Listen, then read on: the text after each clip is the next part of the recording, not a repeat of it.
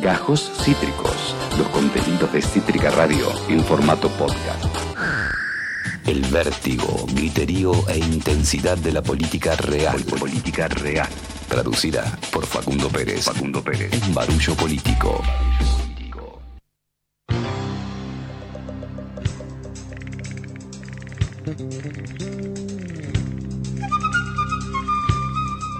Estamos con Facundo Pérez, estudiante de ciencia política, artista, actor, amigo de la casa. Facu, ¿cómo viene eso?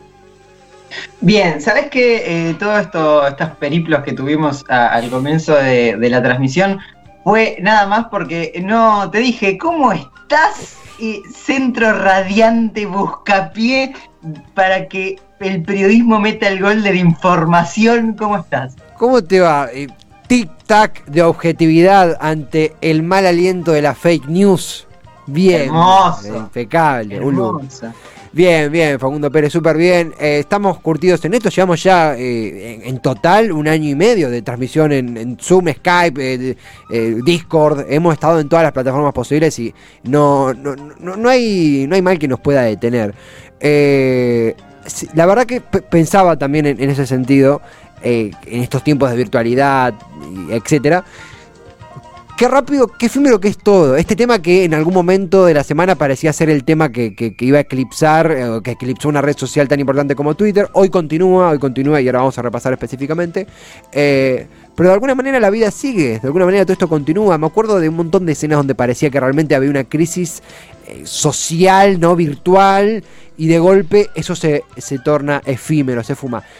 puntualmente, si alguien no está en tema, se publicó una investigación de un grupo de periodistas eh, a ver, los nombres ellos mismos lo publicaron, actualmente están, eh, están con las redes completamente bloqueadas por ellos mismos, eh, con, candadito, como se dice, por las amenazas que han recibido, por los agravios que han recibido. Algunos llegaron hasta amenaza de muerte por teléfono. Son Ingrid Bell, Juan Elman, Soledad Vallejo, Florencia Alcaraz, Paula Hernández y Paula Rodríguez.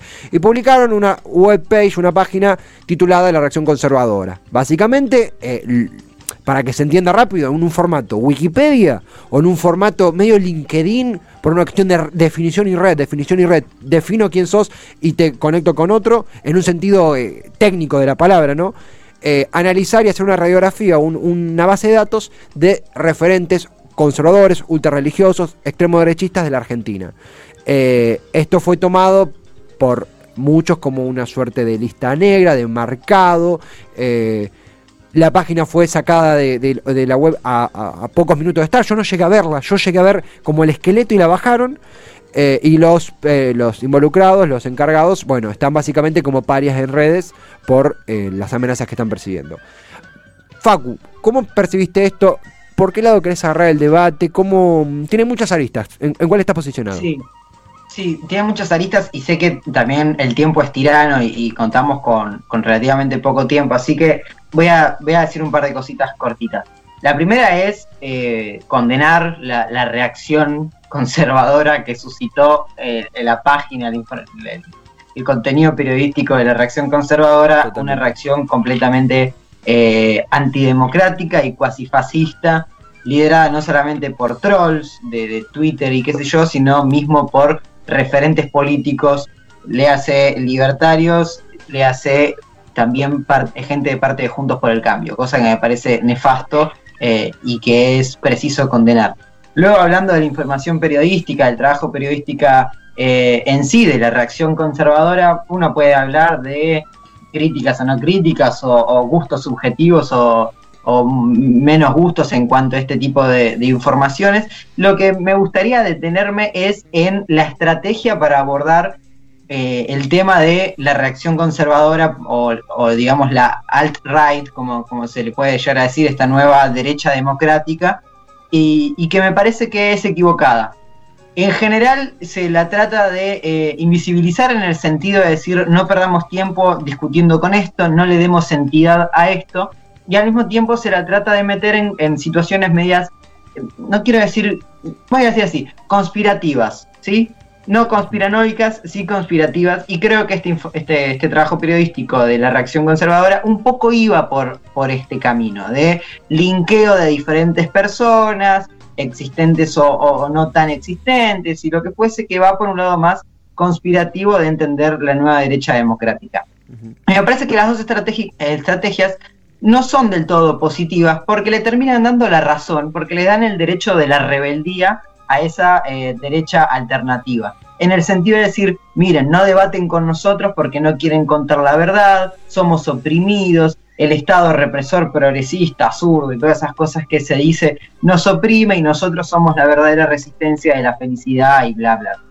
Y como bien sabemos, la derecha, esta derecha de Milei, esta derecha de experta acá en nuestro país, no es sino otra cosa que un reciclaje bastante choto, por así decirlo, de los viejos conceptos liberales de siempre a esos conceptos le hemos ganado la batalla cultural y hemos llegado al rol hegemónico que el progresismo hoy tiene mediante el debate. Y lo que yo planteo es, vayamos a debatir con, esos preceptos. No, no nos sirve el, el, silenciarlos, porque de alguna manera es lo que le estamos dando.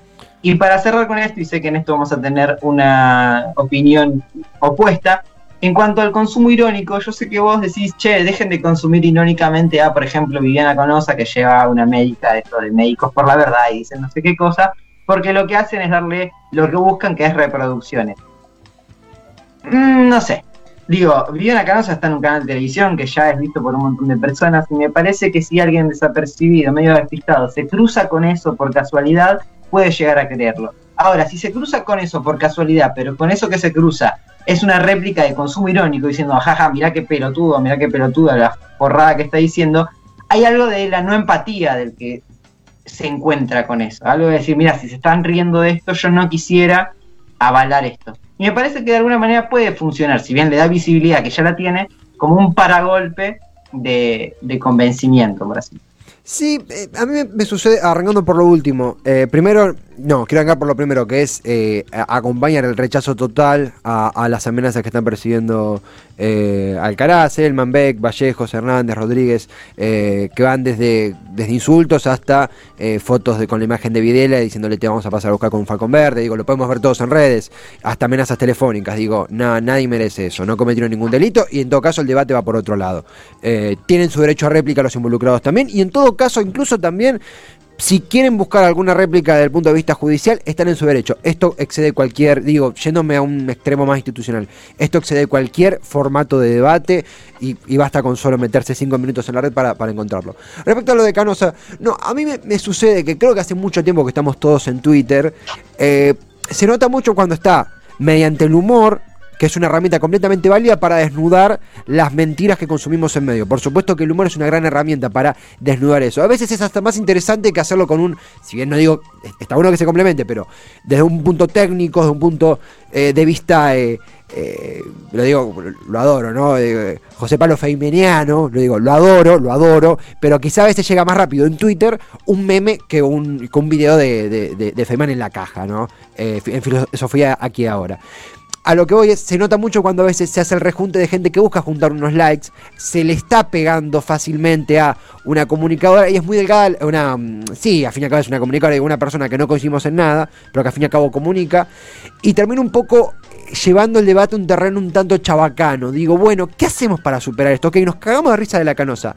Vamos a dar el salto en comunicación, vamos a poner en juicio a, a los medios hegemónicos que completamente con tal de juntar rating llevan a esta gente gratuitamente en vivo. Creo que es un salto que igualmente de nuevo yo no estoy capacitado para dar porque, porque me considero completamente el primer faltante en esto. Creo que es hago acá también por un lado de ley de medios, digo, es un, un, un cuadro macro muy muy amplio, digo esto puntualmente y eso me encantaría continuarlo charlando porque creo que, que más que un desacuerdo es cuestión de, cómo nos agarra en ese momento Twitter y, los lugares donde uno circula, que son muy subjetivos, porque justamente se formatea en base a los gustos de uno, el algoritmo, etcétera, algo interesantísimo.